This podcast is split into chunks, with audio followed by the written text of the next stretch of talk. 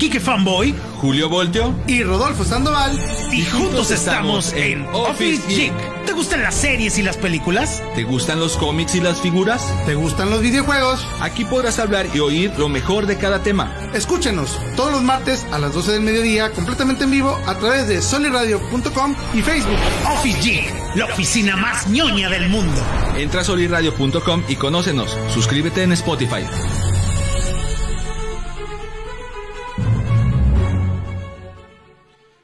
¿Qué tal amigos de la comarca lagunera? Los saluda la famosa de la comarca lagunera de México y el mundo. Me acompaña como todos los martes el buen Julio Voltio. Cinéfilo, radiolocutor, promotor de todo lo haces, Leo. Pues es que tengo mucho tiempo. Ah, eso es todo. Y en nombre de nuestro buen amigo Kike Fanboy, que no pudo venir porque anda mesereando por toda la comarca lagunera, este, pues vamos a darle a la segunda parte de este programa terrorífico que vamos a tener el día de hoy, de nuestro top 5 de las mejores películas de terror o de las peores películas de terror que hemos visto hasta el día de hoy. Fíjate, una cosa que, que ahorita que tenemos a Leo aquí, cinéfilo, como lo conozco desde hace ya tiempo.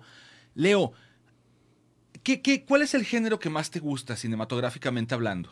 El drama. El y, drama. y yo creo que por eso me gusta también el terror, ¿no? Hay, hay mucho sufrimiento Sí, sí, sí, hay en, en ello. Entonces, por eso creo que el drama es el, el género que más explora esta condición humana.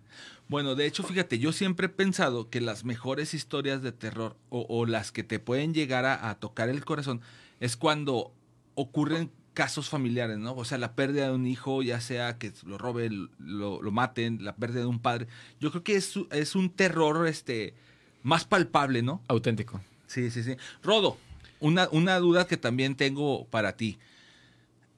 En, en- en cuestión de cine, ¿cuál es tu género preferido?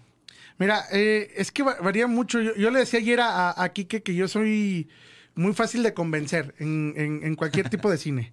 ¿va? Porque, por ejemplo, hoy de adultos, este. Muchos criticamos el hecho de que Batman y Robin fue una, una de las peores películas de Batman que se ha hecho. Concuerdo. Sí, pero yo, yo te digo, yo a la edad de 11, 12 años, para mí fue la mejor película que he visto en, en- en el cine. Ver a Batman y a Robin enfrentarse a frío, este, y dije, bueno, esto es lo que yo quería ver, oh, qué genial, qué, qué chingón. Bueno. sí, pero ahora ya nos, ya nos volvemos tan exigentes, creo que nos volvemos así tan, tan, Qué en esa cuestión de, de- de cine, nos volvemos tan de cristal, tan generación de cristal que, ay, o sea, si viste ese error, o, sea, si notaste esto, el personaje o el actor no llenó el papel. Por ejemplo, está pasando con, con The Batman. Sí, que, ah, la película más oscura, inclusive se puede catalogar de terror, wow. O sea, pero pero este buscamos la manera de decir qué vamos a hacer con, con, con, con- con el cine de ahora. Pasó. Pasó con. eh, lo tocamos el programa anterior. Para mí el género zombie ya. Ya pasó de moda. Ya no es el terror que nos está mostrando antes. Ahora, pasaron de moda los monstruos. ¿Sí? Sí. Llegó la etapa del exorcista, como lo, lo, lo platicábamos antes, antes de entrar al aire, que el exorcista fue una revelación de, de decir, está pasando algo que no puedes ver, que no puedes tocar, pero que se puede apoderar de ti. Bueno, fíjate bien. Esta pregunta también, y quiero planteársela a, Leo porque es algo que yo siempre he pensado. Hay ciertos monstruos clásicos de cine que nunca van a perder este, como que, que el estilo y nunca van a pasar de moda. Creo yo que son tanto los vampiros como los zombies. El problema es que, por ejemplo, el género de los, de los zombies cambió en 1968 cuando George Romero hace El Amanecer de los Muertos Vivientes. Antes de eso, las películas de zombies se trataban sobre lo que los zombies son en la vida real. Gente que, que muere, que son revividos por un chamán para realizar alguna tarea macabra. Cuando el género cambia, le dan una nueva perspectiva a las cosas y eso hace que el género vuelva a, a tener un rigor, a- a tener un peso. ¿Por qué ya no es, no es posible que las películas de monstruos nos asusten? Pues porque hasta los vampiros son románticos, los zombies son románticos, eh, todo se ha vuelto un producto simplemente para enternecer, para venderle a algún, sector de la población y por eso ya no nos pueden dar miedo, ya no podemos tomarnos en serio ninguna de esas cosas. Y lamentablemente creo yo que ese sector al que a veces van dirigidos en estos momentos hasta cómics son los que menos consumen. creo, bueno, hasta, hasta donde yo he llegado a, a- a pensar, e imaginarme y checar, están dirigiendo todo a ese sector que, que de plano no es, no creo que sea el consumidor este premier. Es que mira, yo- bueno, yo lo puedo catalogar así por etapas. Arañas, la claustrofobia, este, tiburones, eh, monstruos que salen debajo de la tierra, mm, no sé, pudiéramos meter ahí que a lo mejor ya entraron los aliens, eh, y, y fue, fue esa etapa del cine de terror. Luego dijeron, bueno, ¿qué es lo que queremos mostrar con el terror a mi punto de vista? Miedo, queremos que la gente sienta miedo, consuma el miedo, vamos a continuar. Y luego creo que vino Emily Rose, que también fue un hitazo, el exorcismo de Emily Rose. Y ya empezaron con actividad paranormal. Que si se fijan, actividad paranormal, el exorcismo de Emily Rose y el exorcista no tienen finales felices. ¿Y qué estamos viendo ahorita con esa etapa nueva del cine de terror, dándole continuidad a, las cosas intangibles? Pues que ya todo termina con un final feliz. Y para mí, eso como consumidor, digo, bueno, ¿dónde me dejas el terror? ¿Dónde me dejas que me puede pasar a mí? Sí, ¿dónde me dejas que, oye, pues, ¿qué está pasando aquí? Yo creo que tiene mucho que ver con, el tipo de cine que consumimos, porque el que es más comercial, definitivamente sí. O sea, El Conjuro, que para mí es una película que está muy bien ejecutada a la primera, eh, este, carece de ese final amargo que era característico del cine de terror. Sí. Pero, por ejemplo, ayer me aventé una película que se llama La autopsia de Jane Doe. Es una película de 2016 sí, sí. que tiene un final amargo y que aparte está muy bien ejecutada para hacer una película de una hora y media que sucede en una morgue, ¿no? O sea, no hay muchos efectos especiales, no hay mucho presupuesto, pero eh, la persona que la escribió tenía la idea clara de qué era lo que quería hacer. No, de hecho, yo creo que eh, esa podría entrar entre terror psicológico, ¿no? Ah, claro, sí, sí, sí. es, es y habla de esta cuestión de la familia que decíamos hace rato. Exactamente. Que es muchas de las ocasiones, en muchas de las ocasiones creo yo que cuando hay historias que de, de verdad este, se, se quieren contar, por ejemplo, cuando te dicen, eh, fueron basadas en hechos reales, como decía Rodo, eh, muchas de las veces los hechos reales no hay finales felices, pero creo yo que, que, eh, por, por cuestión de mercadotecnia tienes que darle algo que la gente se sienta identificada y diga, bueno, al menos pasó algo bueno dentro de lo malo. Es que, bueno, es que te, digo, nos volvemos generación de cristal en ese aspecto. Dice está muy bien que seamos de generación de cristal en el cine para que nos muestren mejor calidad. Yo platicaba eh, el día de ayer con, con mi novia eh, por teléfono y decía, este, yo como fan voy a consumir lo que me den, como me den las cosas. Sí, no me voy a poner tan exigente como los, los DC Lovers, que no, es que tiene que llenar el traje, es que tiene que hacer esto. Y le damos entrada al buen Kike Fanboy. ¿Cómo estás, Kike? ¿Qué tal, gente de la comarca Ah, no, ya había empezado, ya habían empezado, perdón. sí, Discúlpenme, llegué con la adrenalina. se ve que te pones el chip cuando entras. No, no, no, sí, de hecho.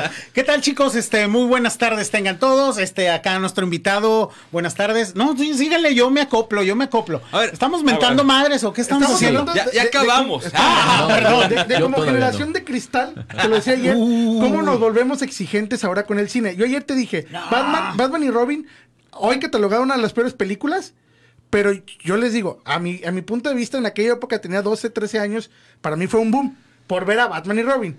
Sí, pero ahora nos volvemos más exigentes. pezones. Es que, es que fíjate, fíjate que. ¿cuál, cuál es tu edad, Leo? 28. ¿Cuántos años tienes? 30. Fíjate, aquí la diferencia es que, por ejemplo, yo, yo creo que eh, el gusto por la cinematografía de Leo difiere mucho con la de Rodo en cuanto el, el- lo que estaban viendo de morros.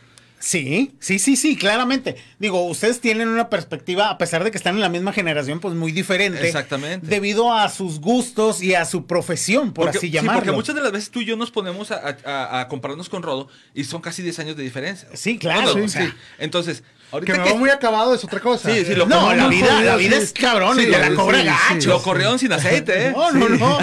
y luego ya no hay refacciones, ya no hay nada. Fíjate que para mí el asunto es que sí, yo a los 12 años, es más, a los 5 si quieren me entretenía con Batman y Robin y me pareció una película muy divertida, ¿no? O sea, todas las punchlines que tenía el señor Frío acerca de hacer chistes con hielo, va, a los en, en esa etapa te la creo. Pero tiene que llegar un punto en el que tú como consumidor tienes que aprender qué estás consumiendo y te tienes que volver exigente. Porque el, el asunto es un asunto de perspectiva. No podemos ver la vida como la veíamos a los 12. Por supuesto. Tenemos que aprender a, a crecer Eh, con lo que Hashtag- estamos consumiendo. empezó el ataque al rodo. Es, es que no, mira, mira, va, va esto. Yo entiendo esa parte de volvernos exigente y que nos muestren mayor calidad porque por eso estamos pagando un boleto. Ok. Estoy Que- muy que de acuerdo lo con pagamos, esto. ¿no? Sí, y, yo también como, como me gusta el cine, yo también empiezo a notar y empiezo a ver diferentes situaciones. Por ejemplo, te veo el caso de, de- de- lo, lo pongo mucho aquí en la mesa por, por el tema, pero Zack Snyder, su, su forma de hacer películas, sí, con una tonalidad oscura, este, bueno, no con tonalidad oscura, Cámara sino con, lenta, con filtros, tonos más oscuros, más filtros, filtros, sí. cámara lenta. Un filtro más y Hizo la película esta. Sí. esta en Netflix de zombies, este, que también a mí me gustó, pero va de malas, de malas a buenas. Eh, cambió diferente su tonalidad de color. Fueron más, más iluminados, hubo más luz, este, y eso le dio una diferente perspectiva de vida o de vista a la, película. Hemos visto, por ejemplo, como Woody Allen, el director, cómo hace, eh, cómo hace diferentes tipos de películas con partes de, de, por ejemplo, nosotros cuatro, toma la vida de, de Voltio, toma tu vida, toma la vida de Kiki y la mía, y al final medio las entrelaza. ¿Sí? Empiezas a notar eso en el cine. Lo- a lo que me refiero, por ejemplo, hablando del tema del terror, si se fijan, y, se los dije al principio, son cuatro, cuatro, me imagino, acciones o, o versiones que hemos visto del cine. Los monstruos intentaron con, con el exorcista. Siento que eh, para muchos fue, ah, fue mucho miedo, pasaron cosas paranormales, pasaron situaciones que a lo mejor no debemos de jugar con eso. Vamos con las fobias. Mostraron cosas de fobias de terror, que fue lo que vimos con las arañas, con, los- con tiburón, que también fue un hit, este, con los asesinos seri- seriales, que también es otro tema de terror. Y luego dicen, bueno, vamos a retomar otra vez el, el tema de las posesiones satánicas. Es que no es que y retome. viene, y viene Emily Rose. Yo siento que todo en la vida es cíclico. O sea, Yo también creo lo mismo. O sea, ¿eh? las- Solo va dando vueltas. sí, no, no es que retomen, sino que es, es como decir, ahora le toca esto, ahora le toca aquello. Y, y para a, su servidor, Leo y el series mochas. más que quedarme con media serie adentro. Yo la quiero completa. ¿sí? Literalmente, O sea, claro, literalmente, o sea, sí, sí. O Por me eso- la das completa o no me, no me, no me- No, pero es que Pero- pero- pero- Lost- Pero espérame, Lost tiene seis temporadas. Rodo vio cinco, compadre.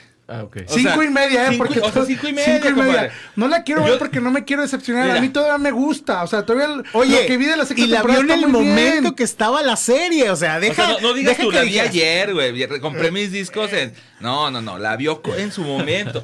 Yo, a ver, yo, yo sí entiendo que no te quieras agüitar. Pero es como si te dijeran, no, es, Yo que, no te entiendo, es, que, güey. es que yo no quiero saber que no existe Mira Santa Claus. Ándale, sí, Mira, claro. mira Es los que pasó con. Game of Thrones. Pero es que eso. ¿Cuánta gente no se decepcionó del final? Pero es No, que eso es una forma es- de madurar, compadre. Ese es sumarte a, a- a los de Games of Thrones. O sea, No, ¿hace ni siquiera fue visto la serie. Es que- que- Ni siquiera he visto Game of Thrones. No, pero es lo que. es como te digo. Vergüenza te debe es, como, decir. Digo, al final es horrible, pero. Es como decir, es como decir ahorita, tengo 30 años, lo que te digo. Tengo 30 años, pero no quiero que me digan que no existe Santa Claus. Sí, claro. Ay, Dios santo, es- no existe es- Santa es Claus. como lo que me dices ahorita. Este, ¿por qué tengo que aceptar algo fuera? O sea, ustedes dicen, tenemos que volvernos exigentes. Si yo no quiero terminar de ver la serie, que al final dicen, fue un fraude al final, ¿por qué la voy a ver? Como Walking Dead. Walking Dead tuvo, para mí, sus buenas temporadas fueron la primera, la segunda, a partir de la tercera es un fiasco. Fíjate que ahorita aprovechando que hablas de The Walking Dead, yo creo que tienes que mencionar una, una quinta parte del terror eh, como producción, como ya sean series, ya sean películas. Hubo un momento en la historia de la humanidad en el que el arte se da cuenta de que no hay nada más terrorífico que la gente.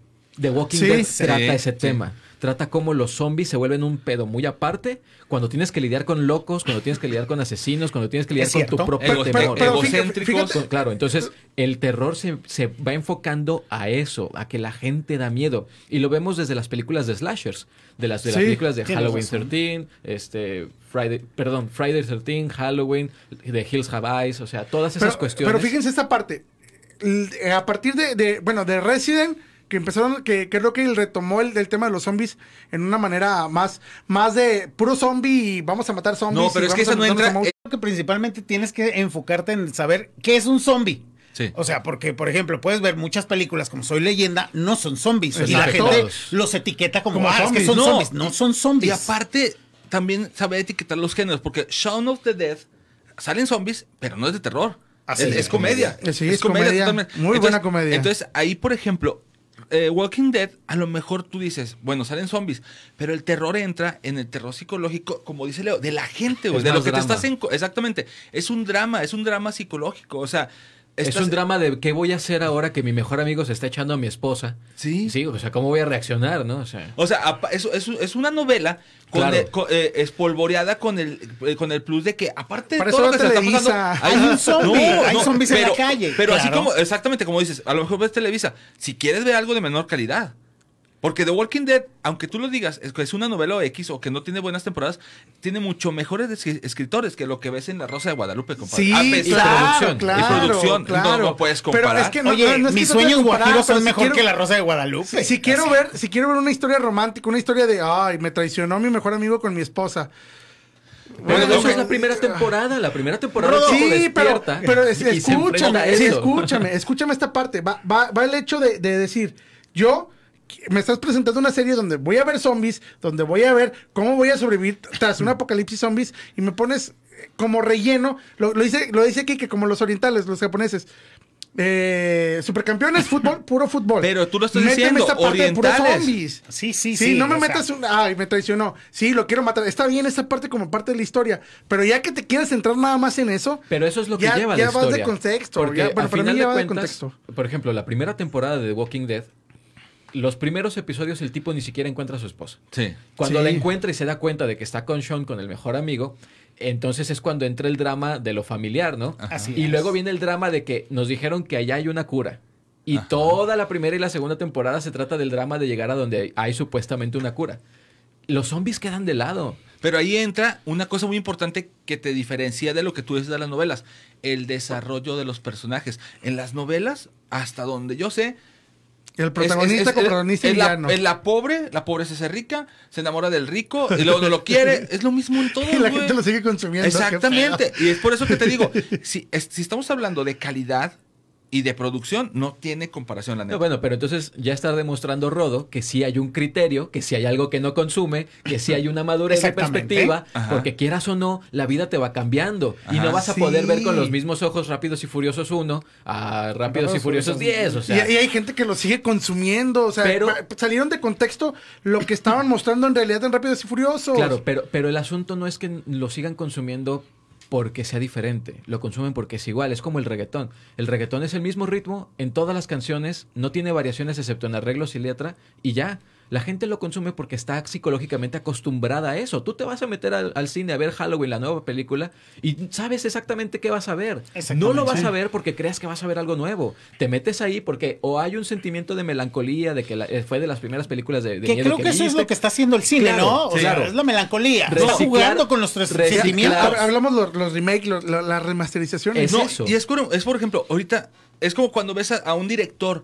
Por ejemplo, tú cuando ves a Rob Zombie, tú ya sabes para dónde va. Así es. O sea, ¿sabes qué? Yo voy a una, una, a ver una película acá bien, bien loca y gore. The House of the 100 Corpses. De las mejoras. Lord of Salem. Sí.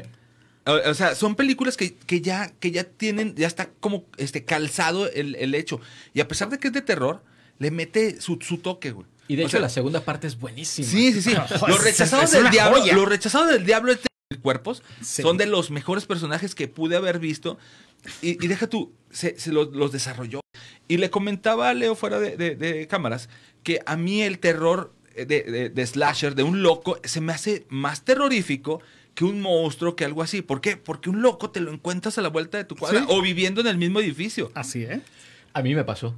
Ah, A mí me Ah, pasó. ¿cómo, Leo? Aquí en la, en la Ocampo yo vivía en una vecindad en la que había un tipo que cuando llegamos a vivir ahí te saludaba, buenos días, buenas tardes, buenas noches. Parecía el normal. vecino amable. El vecino amable, ¿no? Estaba siempre en la, en la puerta de su casa, el tipo no hacía nada más que estar ahí. Tenía un, no sé, a lo máximo 35 años, fumaba y buenos días, buenas... Eso era su papel, ¿no? Era un, un NPC. Y Ok. conforme fue pasando el tiempo, el, el tipo se fue volviendo más huraño, dejó de responder, dejó de saludar, lo veías así totalmente demacrado, ojeroso, hasta que un día empezaron a escucharse gritos en la madrugada.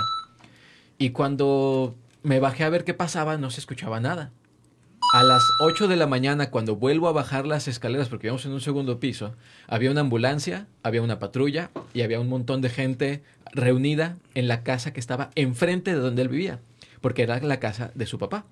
el cual lo habían encontrado maniatado con muchas laceraciones por arma punzocortante, las paredes llenas de sangre, y entonces es cuando te das cuenta de que, sí, en cualquier lugar te encuentras a un tipo de esos. El tipo fue detenido porque, según lo que ya supimos después, él había sido convicto. Lo que la gente cuenta. Sí, porque él, él- él había sido con- convicto eh, al hospital psiquiátrico de Parras por haber asesinado a su mamá y ahora le había tocado el turno al jefe, ¿no? Y es lo que te digo, o sea, ese tipo de, de- de- ese tipo de historias son las que de verdad te dan miedo. Porque es más probable que te encuentres a un psicótico caminando por la calle y a lo mejor hasta topas hombro con hombro y puede ser un detonante para que te ataque. A que digas, no manches. este, Me va a llegar un zombie. Un zombie. güey. O sea, sí, sí, los géneros de terror, el género de terror en especial, a, a mí es de los mis preferidos. Pero yo desde chico yo aprendí que ese tipo de monstruos es, es, es parafernalia. Es, Claro. es látex, es kilos de pintura. Pero eso es lo que te llama la atención. El desarrollo de, de una película es lo que le da el plus para hacerla buena o mala. ¿Por qué? Porque a final de cuentas todas las historias ya se contaron. Lo que importa es, Es- cómo eso la es lo que siempre hemos dicho. Ya, ya todo se contó, ya qué más podemos hacer. Pues vamos a hacer una copia de la copia de la copia de la copia con diferente contexto. Pero eh, si vamos a hacer un top 5, que el top 5 esté eh, asesinos seriales, monstruos, este, Ah, no, actividad paranormal, posesiones satánicas y no sé qué más le podemos meter, gore, a lo mejor, o suspenso, No, porque no. también es No, parte de es eso. que el gore es, no que el es gore entra terror. dentro de, o sea, Sí, el gore es una consecuencia. Sí, exactamente. El gore es, es, es una, una consecuencia del tipo de terror. Por ejemplo, eh, no es lo mismo el gore que el slasher. El slasher te habla de un tipo que está este, cortando y rebanando. ¿Qué, es, lo, ¿Qué lo hace gore? Que haya demasiada, Demasiada sangre, sangre. demasiada exposición a vísceras y todo eso. Eso Claro, lo hace gore. Exactamente. Entonces, yo creo que eh, uno, de, de- uno de los directores y escritores, que como les decía, favoritos míos es Stephen King. ¿Por qué? Porque yo creo que meterle el plus de utilizar niños es, es lo que de verdad te llega a dar miedo. Fíjate que a mí Stephen King me parece que tiene un problema como escritor y es que ah, una vez creé una teoría que se llamaba la teoría Polo Polo King.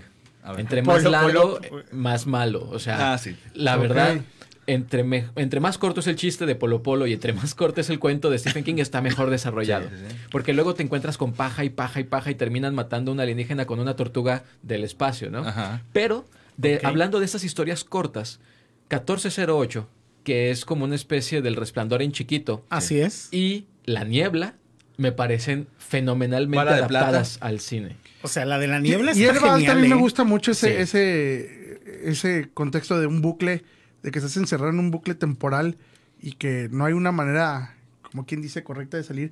Eso también a mí sí me, sí me causaría así como que más Angustia. Más angustia. Angustia. Eh, Es que también el terror lo podemos dividir en varias partes. No, y es que sabes que, perdón que te interrumpa, una de las cosas también que, que, que, te- que hace Stephen King, bueno, que hizo en, en su momento, fueron las mascotas. Cuyo cementerio Sí. de mascotas. ¿Te acuerdas? Cementerio de mascotas. A eh, mí fue la película, yo creo que fue, fue de las primeras películas que me dio miedo ver a un niño, a un infante. niño zombie. Exactamente, Sí. atacando. No, no manches. Oh, no, no, es que neta, no Y sé si ya la viste. pudriéndose. No, pero espérame, la O clásica, sea, la clásica. sí, sí, porque, sí, eh, la ya el remake no, no da tanto miedo. No. Pero la original, y luego el gato. Sí, El el gato, es, gato, es un boom de la imagen. O sea, y si hablamos de niños que dan miedo, Damien.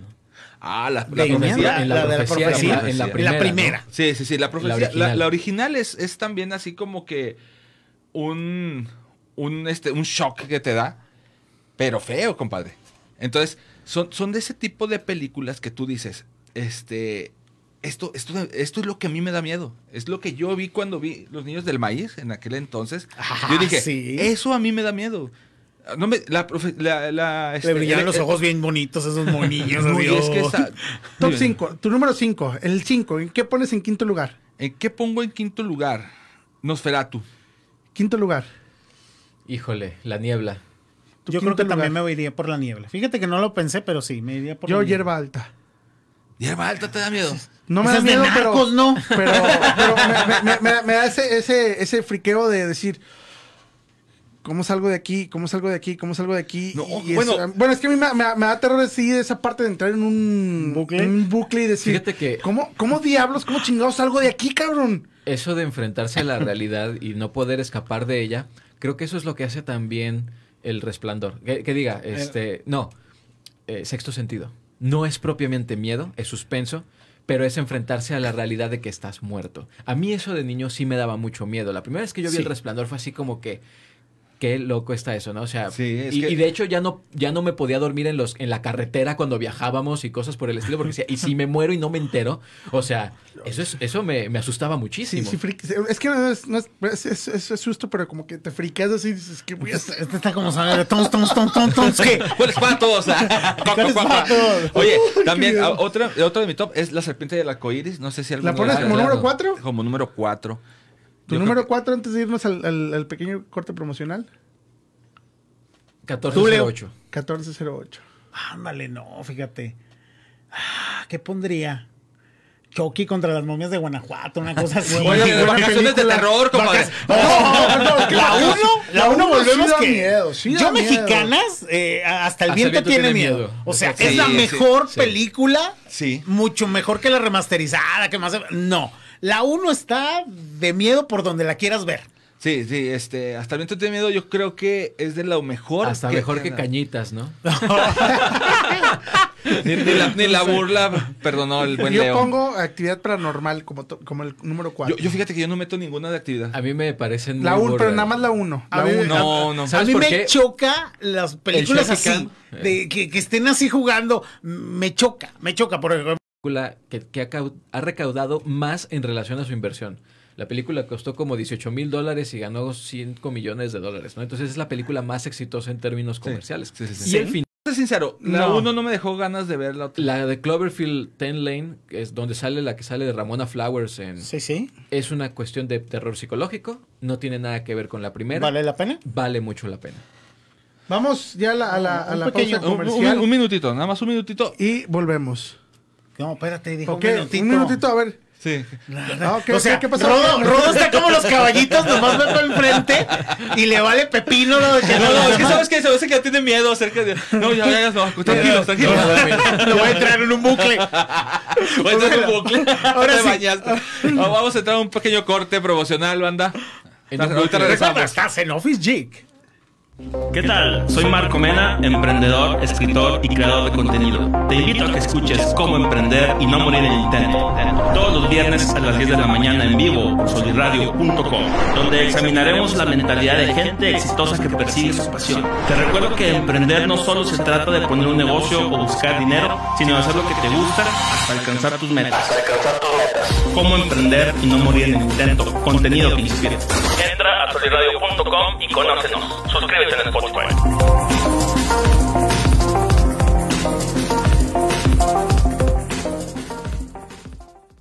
¿Qué tal? Soy Cristian Wolf y te invito a que escuches Biohacking todos los viernes en punto de las 11 de la mañana completamente en vivo por soliradio.com. Aquí encontrarás tips y hacks para incrementar tu calidad de vida de una forma sencilla y científicamente actualizada. Entra a soliradio.com y conócenos. Suscríbete en Spotify.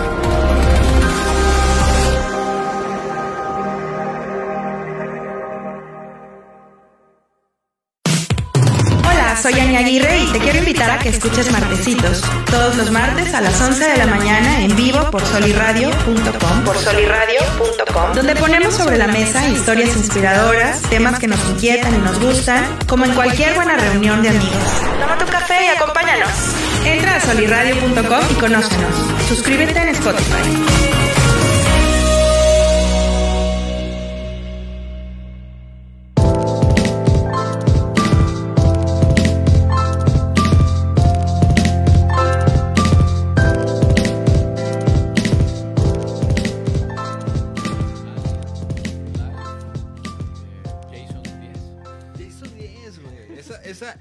Ya estamos de regreso otra vez aquí en su ¿Qué tal? programa Office Geek. ¿Qué? ¿Qué? ¿Me perdí? ¿Ya entramos? ¿No entramos? Ya entramos y estamos de regreso. Nuevamente agradeciendo los micrófonos, obviamente, de aquí nuestros amigos de soliradio.com, con nuestro invitado Leo. Leo, seguimos hablando del top 5 de terror. Eh, Comentaba ahorita fuera de- del aire, mi estimado Voltio, que hablemos de terror en el espacio, Ah, sí, cierto. donde los gritos no se pueden escuchar. Así diría- es. Sí, Diría está alguien. muy buena. Fíjate que en- en- eh, de terror en el espacio, la primera película que yo vi de ese género fue Alien, que creo Sí. que yo creo que fue la que todos vimos o catalogamos porque Bueno, yo no me acuerdo de otra igual, pero yo creo que fue la primera que vi. Y a, a pesar de que el alien, tal como cual, el, el xenomorfo, Sí, un xenomorfo. xenomorfo se hizo famosísimo. Es un icono para mí de, de- de extraterrestres. Este, la historia estaba muy buena. A mí siempre me ha encantado la historia de Alien, de Alien el octavo pasajero. Siempre se me ha hecho muy buena. No sé qué piensan ustedes. Yo hasta donde todavía se vino el engendro con esta muchacha y ¿Qué- ya qué? venían para acá. Fue la todavía cuatro, se me ¿no? hizo Esa. pa- Todavía esa parte a mí se me hizo buena. Ya después creo que con Predator ya no me gustó tanto. Creo que se fueron por otra onda. Como diciéndonos, no, es que en la Tierra siempre ha habido aliens. Espérate, carnal. Lo estoy viendo desde la primera, que viene del espacio. Ahora resulta que aquí vivía. Bueno, es que el, el predador lo traía acá para cazarlo acá. Sí, pero- era, era como su, su campo de GOT. Exacta, exactamente. Era, un- era una especie como de competencia de ver quién era el guerrero más, Sí, sí, más sí. chipocludo. Pero nos lo ponen en la primera donde nunca lo conocimos, nunca existía, no, teníamos pero- ni Pero el noción. robot lo sabía. y ahora Sí. resulta No, que pero aquí... sí, acuérdate, acuérdate que el robot Bishop, Bishop, Bishop lo sabía. Bishop sabía que existían desde antes. Y por eso los mandan. Y otra cosa, acuérdate que Allen está, está en el futuro. Es un futuro, o sea, de, de- no, está- no están en la Tierra, no están en el presente. Sí, sí, claro. Entonces, cuando, creo que están con los mayas, ¿no? Sí. Sí. Entonces, en la época de los mayas, me imagino que fue cuando llegaron los Predators, este, que también tiene nombre, nada más que no me acuerdo cómo se les llama. Sí, también. Bueno, este... y- Uyutlas o algo así. sí, Sí, algo por el estilo. eh, empiezan a, a- a perseguir a los aliens aquí como, no sé, me imagino como en los tiempos actuales de que, ah, vamos a perseguir al zorro. Soltaban al alien y órale, a cazarlo.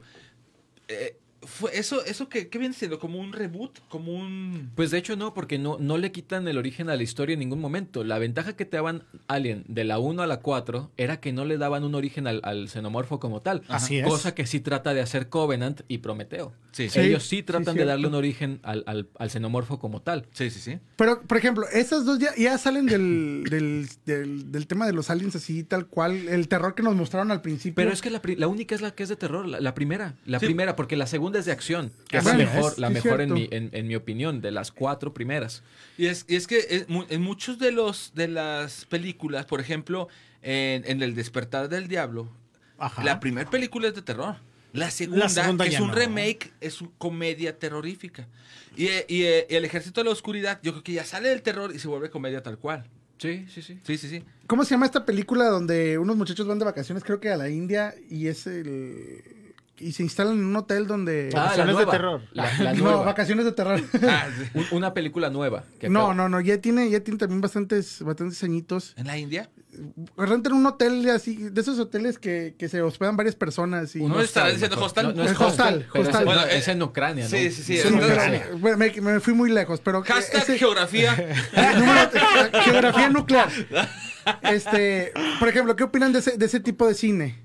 De así como el de Hostal. Es que ese es también, este también Pues que entra- no es terror, ¿o sí? Sí, Pues, pero... Es que depende a quién le preguntes, ¿no? Ajá. Yo- Bueno. Yo creo que ese es el gran problema con el cine ahorita. O sea, a, a nosotros a estas alturas del partido probablemente nada nos asuste. Sí, Y yo- puedan ponernos la que nos digan, es que esta es de terror y seguramente vamos a estar comiendo papitas mientras la vemos. Sí, Sí, sí, sí, sí. claro, y ya no te asustas, y menos ya con todos los clichés que hay en el Claro. cine, En lo- que lo- empiezas a escuchar la música, tin, tin, ya se va a morir este. Lo único que Ves tiene... a dos fajando y dicen, ya los cargó el piojo. Sí. Claro, O sea, que sale lo único, machete. sí, Sí, lo único sí. que tiene es gore. Sí. Pero eso no lo Porque hace terror. además es gore. Exactamente. Oye, pero, pero ahí tocamos el punto de lo que tú hablabas. ¿a ¿Qué te puede dar más miedo? Una persona real, que con el con tanto dinero puedes decir, me puedo entretener, puedo pagar un entretenimiento de este Puedo nivel. jugar a ser dentista, ¿no? Exactamente. Exactamente, a, a cualquier final, pero, pero vuelve el miedo que tú dices a una persona real. Y, y- y eso es exactamente cuando te das cuenta de quiénes son los asesinos en Hostan. Que te dice que son políticos, que te dice que son doctores, este, Gente eh, muy- licenciados, o sea, gente... Sí, porque hay- me acuerdo bien de este tipo que dice es que yo siempre quise ser dentista y aquí es donde vengo a jugar, ¿no? Exactamente. Y, y- y, por ejemplo, mu- mu- muchas de esas cosas, yo después de ver... Yo la vi, yo vivía en Rumania. Ah, hijo, la Ah, guayaba. caray. Y entonces mi papá me dijo, vela para que veas lo que puede pasar, ¿no? Y O yo, sea, eh, pero yo le decía a mi papá, yo pagué por hacer eso. un periférico. Ay, sí da y miedo. termino en un bucle. Sí, sí, o sea, no, voy a salir de Chapala nunca. Eso podría ser un interesante cortometraje terror, ¿eh? Sí, o sea, sí, que sí. te subas al camino y nunca llegues a tu parada. Sí, si llego el First Cash y me regreso. razón, genial eso. Estaría- oye, un- Al fin cash. Creo que, creo que el, el- el- el- el cine mexicano se ha quedado muy atrás con las películas de terror y, y en, y en cuestión en general. Creo que aquí consumimos Fíjate mucho que- Eugenio Derbez, este, Mucho. Chaparro, Sí. y mucho Aquí- narco. No, pero hay No, un eh, cortometraje, hay un cortometraje de Tijuana que se llama Tres Versos. Creo que es del Ah, sí. 2015, 2014. Sí, 14, sí. Es muy, muy bueno. Si lo tienen la oportunidad de ver, dura como 12 minutos, una cosa así, véanlo. Está muy bien producido, está muy bien dirigido, está muy bien escrito. También otra película que vi, ¿cómo se llama? ¿Otros o Somos? Los otros. No, no, no, de aquí de México, de Netflix. Ah, la de Nosotros los pobres. La de cuando, ma- cuando lo, eh, lo del narco que Amar mataron te a duele. todo- Ah, sí, sí, sí, lo que pasó en Somos, Coahuila. se llama Somos. Somos, Somos. Somos. Esa película es de la que te Es serie. Es terror, no es, es serie. Sí. Sí, es serie. Bueno, es serie. Es terror psicológico, compadre. Ese fue del martes pasado, fue- ya no de- podemos hablar de eso. Ya, Síguele. No, no, no, bueno, yo no me, no me acuerdo. Bueno, eh, esa, esa también eh, nos faltó hablar de ella. Es, da miedo, porque son cosas que de verdad Pero es que estamos hablando de, de- Bueno, esto es basado en hechos reales, pero eh, volvemos a lo mismo. Es narco. Sí. Sí. Que sí, qué miedo, ah, qué miedo el narco, sí. el No, es que vives en Chapala, Pero- por eso no te da miedo. Sí, sí, sí. Es que miren, Chapala es como ciudad gótica. Pero en tiempo de los inicios de la familia pero Wayne. sin- pero exactamente, exactamente. No, no, sí es en inicios de la familia Wayne porque ya tienen Sí. cine, ya tienen mod, Sí, ya, tienen- sí. Ah, ya, ya. empieza a haber progreso, ¿no? De hecho, poco- así les, como van a hacer, les van a hacer su trenecito como el del. Así como Torreón se está comiendo para que tengan su Matamoros. bucle. así como Torreón en un momento se va a comer a Matamoros, así está Chapala pasando Gómez. Chapala a Gómez. Nosotros Sí. nos vamos a comer a Matamoros. Matamoros, sí. ¿Por qué? Y, Es que y a- y no que solo- Torreón y a se Francisco y. Madero. Se- se- se Eh, yo, Matamoros me lo imagino porque te acordaste de los melones y todo eso. No. Por eso lo estamos comiendo. Pero bien. Mal este- chiste, mal chiste. Un No, saludo a toda no la pegó, banda de no pegó, no pegó. No, recuerda que los, ya eso ya está fraccionado y no podemos ya, ya no te lo puedes echar, ya está. Sí, ya, ya, ya se lo sintió sé, lo Estados sé, Unidos pero- con, con el norte Sí, de sí, México. exactamente. ¿Cree que, que Pero van a Texas, que no lo van a vender? Va a haber una guerra civil. Te digo, hashtag geografía por arrodo. Sí. Por Oye, favor. Pero, pero en fin, por ejemplo, una de las películas que a mí me gustó, ya bueno, ahora las, las disfruto más, pero de niño me daba mucho miedo, Pesadilla, Pesadilla en la calle del infierno. Fíjate que- Con esa cancioncita de terror de uno, dos, él te está Tres, llamando. cuatro, sí. Uno, dos, cierra la puerta. ¡No! Uno, dos, sigue tres y cuatro. ¿Cómo? ¿Cómo va? Bueno, uno, dos, No, sí. no, fíjate que a mí no, no me daban mucho miedo, pero eran tan disfrutables. Había unas escenas, la que... La de la yo- cama con Johnny Depp. Oye, no, no. sí. Ah, Esa- sí, estaba sí, justamente por decir eso. No, ¿sabes a mí cuál escena siempre me encantó? Creo que es en la, no sé si es en la 2 o en la 3, cuando van a, a como que a la guarida de Freddy. Que es, Es en una- la tres. es en la, tres. En la tres, salen que los se quieren como que defender, ¿no? No, que o sea, ah, no. yo soy. No, no, Y, que lo, y que lo sacan de los No, no, que sale- salen los perros con cara de humano. Ah, Simón. ¿Te acuerdas? Sí, que, sí, están, sí. que están cuidando la entrada. Esa escena dije, oh, no, está bien chida, compadre. Oye, Fue de las escenas que me y en esas mucho. edades, cuando la tecnología ese era el boom, Sí, era sí, sí. impresionante. Exactamente. O sea, tú lo, ahorita lo ves y sí, o sea, te- se pueden lucir de maneras inimaginables. Pero en ese entonces, compadre, ver algo así, y, y a mi edad, porque yo tenía aproximadamente entre 7 y 9 años. Oye, pero lo clásico no deja de funcionar. Creo que a veces hasta mejor que la, toda la tecnología que le puedas meter. Un ejemplo, como lo estuvimos hablando hace algunos programas en el juego El Calamar, no usaron demasiada tecnología, Exacto. usaron mucho sus escenarios y eso se disfrutaba. Pues es que es algo de lo que más se le reclama a George Lucas en las películas que él dirigió las últimas, que exceso de CGI y deja de lado los efectos prácticos. Sí. Por ejemplo, hay una película canadiense que se llama The Void, que se trata sobre una chava que va a dar a luz a un hospital, pero cuando quieren salir del hospital se va la luz y afuera hay un montón de gente encapuchada con un cuchillo. Ah, ya, ya, ya. Sí, sí. Esa está muy buena y usan muchos efectos prácticos. ¿Por qué? Porque además esta es cuestión de tanto de presupuesto como del, del gusto del cineasta, ¿no? Claro. Ver hacia, hacia dónde inclina ese asunto y claro que da más miedo ver algo que sabes que existe, ¿no? O sea, que por lo- puede ser maquillaje o no, pero ahí está. Como por ejemplo el hombre elefante. Ah, Ay, sí. no, ¿sabes Esa qué? me dio miedo de niño. No, a mí, ¿sabes cuál me dio miedo de verdad? Y, y volvemos a lo mismo que eran humanos. Freaks. Ah, claro. Sí, sí, Freaks sí, sí, sí. es una, para mí, es una joya de- de- del cine eh, blanco y negro y de terror, compadre. A pesar de que en, en aquel entonces fue este bloqueada por mucha gente. Claro. Cuando yo la vi, yo tenía que entre 10 y 13 años. No, no, no, no, no, no, no. O sea, no sé si la has visto. No. Bueno, Freaks trata, de- es una historia eh, social Sí. que te habla de, de lo que pasa en un circo. De Pero- fenómenos. De fenómenos. Pero aquí el detalle fue que en aquel entonces era alemán el director. Sí. El, el director contrata a fenómenos de circo de verdad. Ok, va, va, va. Entonces, todo lo que ves ahí, el, el hombre sin torso. Es gente de eh, verdad. Es gente de verdad, compadre. Así Y, te- y es. llega un momento, bueno, mi edad, pues imagínate, ¿no? Te quedas así de que ya no, ya no quiero ver esto. Igual con el hombre elefante, o sea, te quedas Sí. viendo. Oye. Oye, eso era, era de verdad el hombre elefante. O sea, lo veías y te comías la película. Pero después cuando te enterabas que realmente eran personas no con maquillajes, tanto así, te llegaba a dar el segundo aire de... no, no manches. manches. Por ejemplo, en el caso del hombre elefante, donde la, la historia es tan cruda, la historia es tan cruel y la Sí. caracterización de William Hurt es tan buena. Sí. O sea, verdaderamente, ya cuando te enteras que eso sí pasó, que el tipo sí existió, que, que todo eso fue real, dices, qué, qué culero, ¿no? O sea, No, no, simplemente en Freaks, cuando ves a Pinhead, Ah, sí, Oye, sí. sí. que te das cuenta que Pinhead de- de- en realidad tiene ese problema, este, microcefalia, Sí. Te quedas así de que no puede ser, o sea, te da miedo, compadre, Sí. te da miedo. Te da miedo reproducirte. Sí, sí, sí. Sí. No, porque de verdad, o sea, sabes que son cosas que pasan aleatoriamente, que puede ser ese uno en un millón. Y, y, por ejemplo, también la, la del chavo este que tenía la cara que se llamaba The Mask, Ah, sí. Este. que hacen la parodia en Rick and Morty, de Oye, hecho. o- sí, sí, sí. De hecho, yo ahí aprendí que existía li- la licantropía, o sea, de la gente que le sale mucho bello, porque ahí lo medio lo explican. Eh, si no, en la vida me hubiera dicho, "Ah, es el hombre lobo y como tantos Sí. monstruos, pero Entonces era cuando te ponías tú a pensar.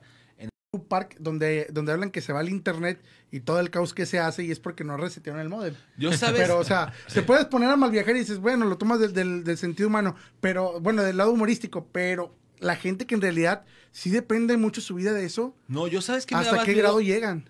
Eh, o sea, de que se vaya de internet, sí, pero sabes que un grado más alto que se vaya la luz. Había una serie de televisión muy buena que duró muy poco, porque insisto, a mí me chocan las series que nunca les dan continuidad, que se trataba de que la luz dejaba de, de producirse y volvíamos a utilizar así como que Velas. velas y todo ese rollo. Y no, no me acuerdo cómo se llamaba, algo sobre Earth, pero la primera temporada era eso, se, se va la luz en el mundo y deja de haber tecnología. Sí, y sí, era, sí. era una Es- sociedad... eso sería... Creo que sí. Bueno, ahorita, ahorita estaría moderno, pesado. pero ¿qué creen que, le- por ejemplo, a ti, ¿qué, qué crees que te diría, que dirías? Para esto me tiene que dar miedo así. Yo hasta el día de hoy, después de ver, es- ver visto El Exorcista cuando era muy niño, o sea, yo tenía como unos Una siete años, algo así, sí, ¿no? eh, las primeras vez que salió de cine, no he encontrado una película que me vuelva a dar ese terror. A mí tampoco. La verdad es que El Exorcista es la única película que cuando vi así sí me, me preocupó. A mí también la que me frica es la, de, la del exorcismo de Emily Rose. Sí, es como que, ay, Dios, ¿Por sí. Fíjate que a mí no, porque cuando yo la vi, la vi tarde. Y entonces ya había leído lo que verdaderamente pasó Sí. con Ana Ross Y de hecho, escuché los audios del exorcismo y esos sí daban miedo. Sí, sí, Esos- sí, sí, porque sí, aparte, es- cuando yo tenía 15 años, tuve una temporada en la que padecía de insomnio muy, muy gravemente y dije, pues ya que no tengo nada que hacer, voy a empezar a ver cosas de terror. y en las noches... Sí, no tengo nada que hacer. déjame. Vamos a, vamos a desactivar nuevos traumas. Voy, voy hacer a, aquí un pentagrama. voy a hacer rituales satánicos. Fue cuando me enteré, por ejemplo, del programa este de la mano pachona, donde... Mano de- peluda. de- La mano- es que sí le decían mucho la mano pachona, Sí, la mano sí, sí. peluda. O sea, fue cuando empecé a ver todas esas cosas. Fue cuando me empecé a clavar con el cine de terror. Sí. Fue cuando vi el, el exorcismo de Emily Rose y todas esas ¿Y cosas. les ha pasado algo de esto de terror? A mí sí. ¿Qué te ha pasado? Échale, Leo. Ah, Fíjate que ahí en la casa que, que- en la que yo rento, que es casa de ustedes también. Gracias. eh, Ahorita te saco. Ahorita vamos y hacemos un ritual ahí. Se quedó grabado, No ¿verdad? que me ofreció la casa. No hace sí, falta. legalmente Oye, ya lo- puedo hacer posesión. Lo va a reclamar en, en nombre de la República Unificada de Chapala. En, en el cuarto donde yo duermo hay un closet. Que, pesa como unos 200 Iba a decir, con kilos. ese me voy a Narnia. No, porque una vez que salí ya no volví a entrar. Entonces, Saliste del closet. Qué, bu- qué bueno. Las, Ah, las drogas son difíciles de dejar, Ah, ¿eh? Las drogas son difíciles de dejar. Una vez que entras ya no sales. Espérate. una vez, e- e- ese closet pesa como 200 kilos. Es de madera sólida. Ok. y tiene unas rueditas. Una vez me meto a bañar, hay una puerta del lado izquierdo del closet. Entro, me baño. Cuando quiero salir, la puerta está trabada. El baño tiene otra puerta que da hacia la sala. Voy por, por la sala, entro por la cocina y regreso a mi cuarto. Cuando quiero ver por qué la puerta está trabada, el closet estaba movido 3 centímetros tapando la puerta. y, no es, o sea, y no es lo único que me ha pasado. He encontrado cajones abiertos, veo sombras pasar, cosas por el estilo. Y mucha gente que, que ha visitado mi casa no quiere entrar a mi cuarto porque dicen que se siente feo, o sea, que se siente muy pesado estar ahí en mi habitación. Y sí, o sea, ha habido veces en las que yo despierto en la noche, en, en la madrugada, y siento como si me observaran en una esquina o arriba del closet. ¿Nunca, nunca has llevado al peri, güey? No, porque Ah, no, no digo, a lo mejor dejó no sé qué vaya a faltar vibra. después. igual, igual y se lleva el espíritu. Un saludo a Alberto Ledesma. Ahí lo cuelgan en una esquina de la cueva. Nunca más. No, y, y ahí, en, ahí en la sala, de hecho, sí tengo una osamenta real. Este, con otros fragmentos de otras osamentas que me regaló un amigo que es médico. Entonces la gente cuando llega y ve... Sí, sí. Ve- Y ve- yo, yo- yo dije, ¿por qué pasará eso? ¿Por qué crees que estuvo no, en pero Rumania? eso pasó después. Sí. Eso pasó después. Esas o sea, ondas que te traes de lejos. ¿Qué- qué- Sí. Su, su trauma de ser médico cirujano. Sí. No, Sí, no, yo, yo estudio leyes, pero tengo muchos amigos en medicina. Ándale. Y uno de Ándale. ellos me regaló el- el- la, la cosa esa, ¿no? Y- Te va a expropiar Chapala, güey. Pero sí, ahí en esa casa no soy creyente de las cosas paranormales, pero sí me ha tocado ver que, que pasan cosas. Cosas que no, no tienen no explicación. ¿Y tú, mi voltio? Yo fíjate que también tuve este cosas así bien raras. Este, yo viví mucho tiempo en la Nueva California Ajá. Cuando se hizo la Nueva California. Antes eran parcelas y todo eso. Sí, sí, sí. Como todo aquí, ¿no? Exactamente. Entonces, a mí me No, en Ciudad Nazas, a los primeros años que se abría, como era ahí donde echamos la basura, ahí así en la... Chavo, O sea, este. ahí era la basura. En las noches se levantaban los vapores y se veía así como neblina y decías, era un cementerio. Y decía así la gente, o sea, payaso, era de los de toda la basura que se estaba ahí, pero échale. Acá fíjate que en, en- en la que era mi casa había cosas, este, pasaban cosas bien raras. Vivíamos mi mamá, mis hermanos y yo. De repente, mi mamá tenía así, este, un tipo de, de hielera de esas grandotas rojas con blancos y grandotas, grandotas, y donde guardaba platos y todo. De repente un día pues, estábamos ya durmiendo y lo, ¡ah! se oye que avientan ya la hielera y se ve, se oyen los platos, ¡ah! así los platos todos. Te imaginabas así película de risa, ¿no? Donde todo se quebró y todo. Simón. O poltergeist. Ándale. Un poltergeist. Bajas, baj- bueno, bajo con mi mamá y todo. No, tal cual. Al día siguiente le digo, oiga señora, la vecina se le cayó. No, no, yo pensé que eran ustedes. Y la vecina de un lado, el- bueno, en la casa de un lado estaba sola. Y te quedabas así. Y de repente los tenis aparecían en, en la regadera, en el patio. Los calcetines también se pierde siempre uno, güey. Sí, sí, sí, sí, sí. Nunca sabemos si es el duende de los calcetines. Ajá, y decían, de- un- o sea, gente de ahí decía que había duendes.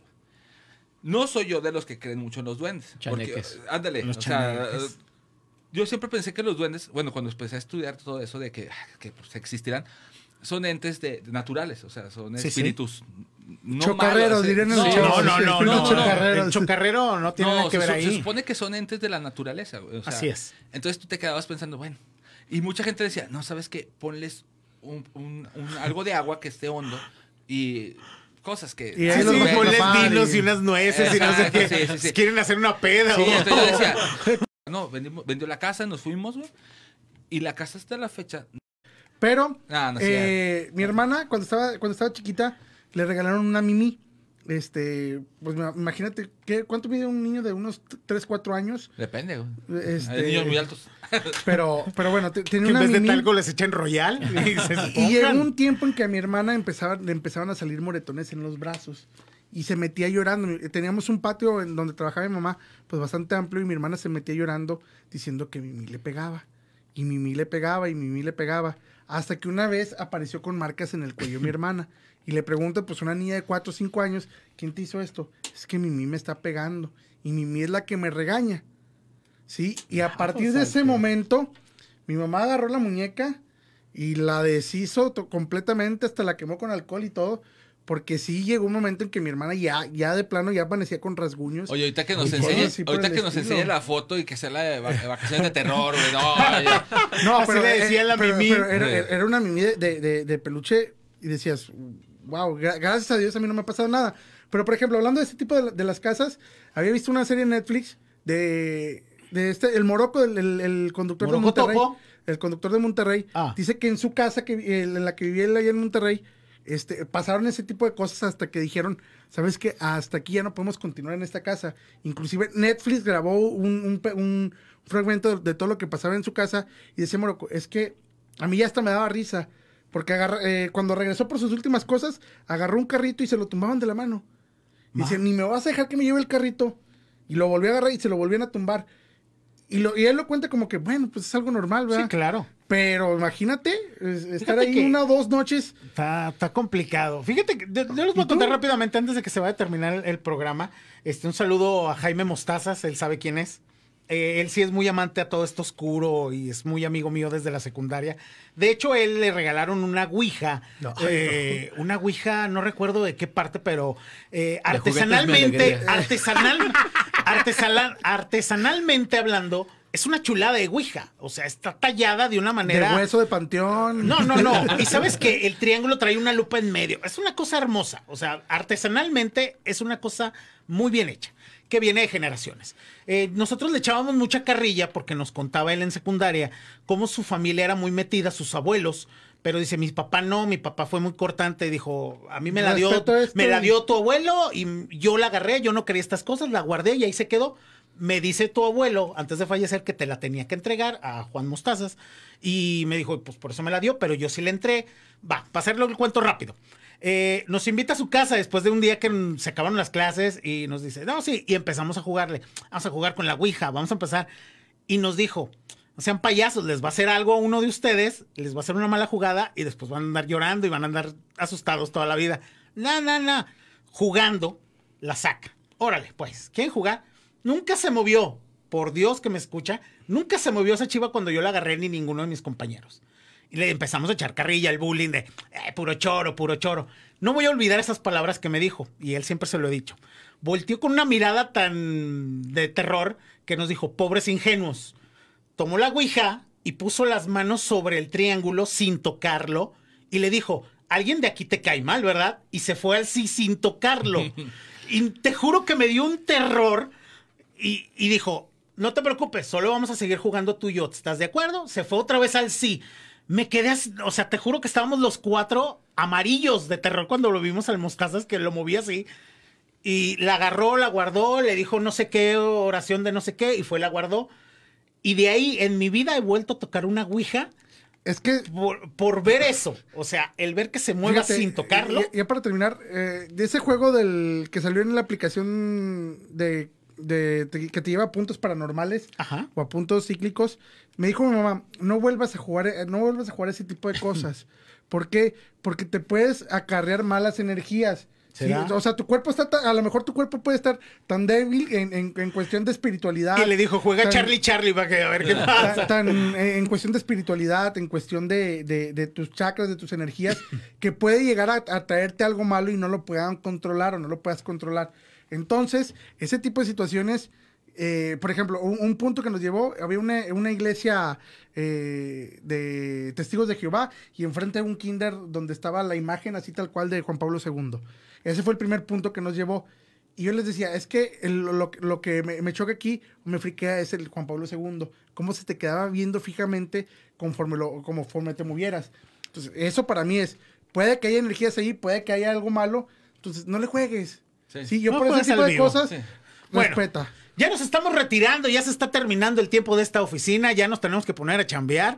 Leo, últimas palabras por ahí que nos quieras mencionar. Muchas gracias este, por el espacio, por la invitación. Me, me gustó mucho la plática. Ahí los invitamos a la Casa de la Cultura con las actividades del Revueltas de hoy hasta el sábado. Ya a las 7 de la tarde. Y por ahí que nos las compartas para subirlos también nosotros a la paginita y la gente se vaya sí. enterando. Julio Voltio. Despidiéndome de este martes, gracias Leo por habernos acompañado, este, recordándole a la banda que dibuja, el Incover se acaba el día 31, sigan echando los kilos.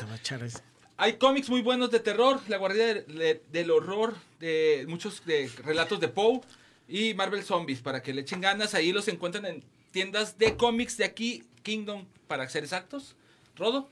Pues vámonos, eh, disfruten este fin de semana de terror. Vayan a la Supercon que va a estar muy, muy, muy bien con sus juegos de calamar o juegos del Kiki. Le vamos El a poner juego- los juegos del calamar, Kiki. tengo sí, calamar. Fíjate. Tengo camarón. Este, este, el camarón. Pues bueno, ya nos estamos despidiendo como siempre. Gracias a nuestros amigos de soliradio.com que nos permiten echar aquí el relajo. Nos escuchamos, nos vemos el próximo martes 12 del día. Y recuerden, el lunes a través de 89.5 FM con nuestros amigos de Radio Universidad a las 3 de la tarde. Pues yo soy Kike Fanboy y no me puedo ir sin antes decirles que esta oficina ya cerró. ¡Vámonos! Vámonos. Libertad en comunicación. Sunirradio.com. Emisión de vanguardia. Sunirradio.com. Suscríbete en Spotify.